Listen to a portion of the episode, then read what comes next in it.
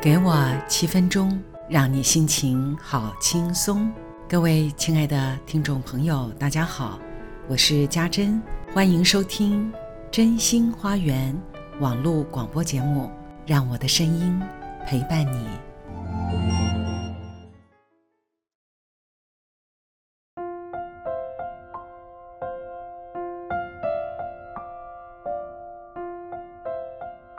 三十集了。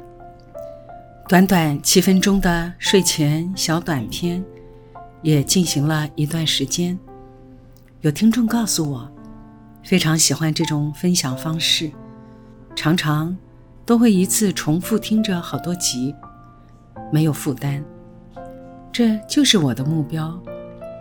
在资讯爆炸的时代，我期许真心花园，就像轻轻落下的羽毛。粘在身上，没有重量，没有负担，但它存在，而这样轻轻的存在，仍然可以滋润共鸣者的身心，我觉得很好。就像我在辅导年轻朋友时的感觉，他们接受沉重的耳提面命实在太多了，让成长的路上背着太多重担。而举步维艰，所以，我期待自己在辅导过程，至少能够达到让他们能够放松的畅所欲言，不用听什么道理，只是感受到一种温柔的对待。几乎每一个年轻学子的个案，都是带着沉重的包袱来的，头抬不起来，用着。几乎听不见的声音，勉强回答着我的发问。有时，真的用气若游丝，没有一点年轻朝气，回应着，仿佛就像耄耋老人，已经经历了不知道多少人生的风霜。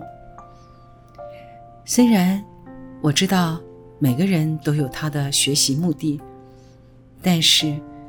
年轻的生命，不该这般的毫无朝气。他们究竟发生了什么事？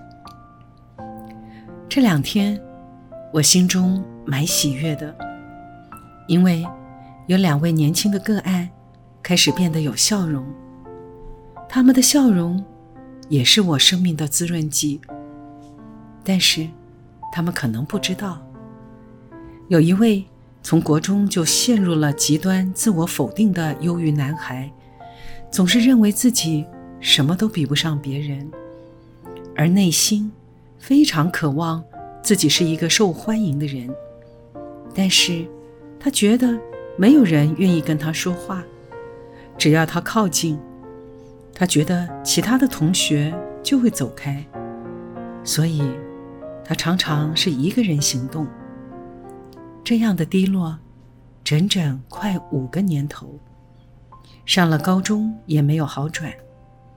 父母忧心的带来找我，是因为他的手背已经割了好多伤痕，令人惊心动魄的刀片划伤的轨迹。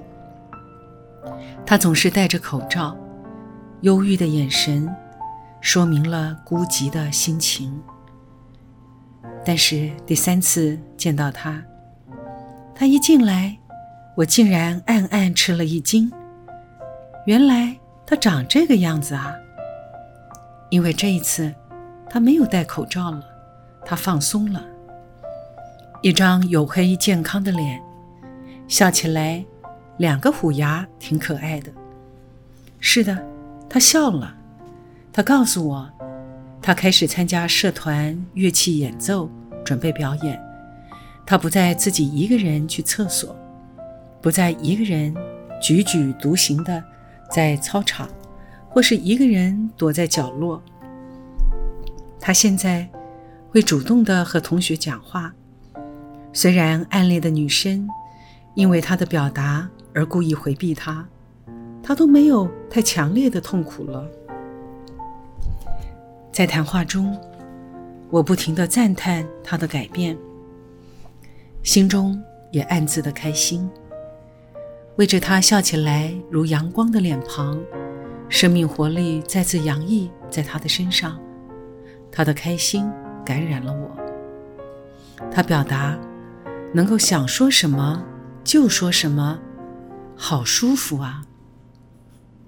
而另一位谈话次数比较多的年轻人，大二念不下去了，偷偷的休学，于是。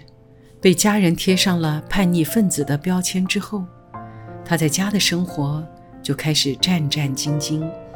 他非常聪明，头脑很有逻辑，围棋六段的高手，有个人特质，就是凡事都会推算，包括和父母说话，他都可以推演胜算有多少，来决定他回应的方式。他真的很善良，头脑又好。他这么推算的原因，就是一直不希望父母亲为他担忧。他觉得，假如他给父母亲压力，他收回来的压力会更大。可惜啊，这个才能没有用太多在学业上。其实那是他没有兴趣的科目，才念不下去。而他的兴趣还没有来得及探索，就被一两次所谓的脱序而被担忧的大人阻止了。大人总是希望孩子快快步上人生的正轨，生命一点都不可以浪费。哪条路才是人生的正轨呢？还好，他几乎每周都可以来一次。也渐渐看到他放松和笑容。每次谈完，他都会谢谢老师，他觉得好放松，好舒服。让孩子可以放轻松，并且畅所欲言，我觉得辅导就达到了最棒的目的。接下来的人生，也许我没有办法在他们身边。但我总是希望，生命中短短的相遇、互动，虽然如羽毛一样轻落在长长生命中的某一个位置，但我希望他们会记得这一个片刻的放松与温柔，就像给我七分钟，让你心情好轻松。我喜欢自己。是这一片羽毛。夜深了，就说到这里喽。祝各位有个好梦，好梦成真。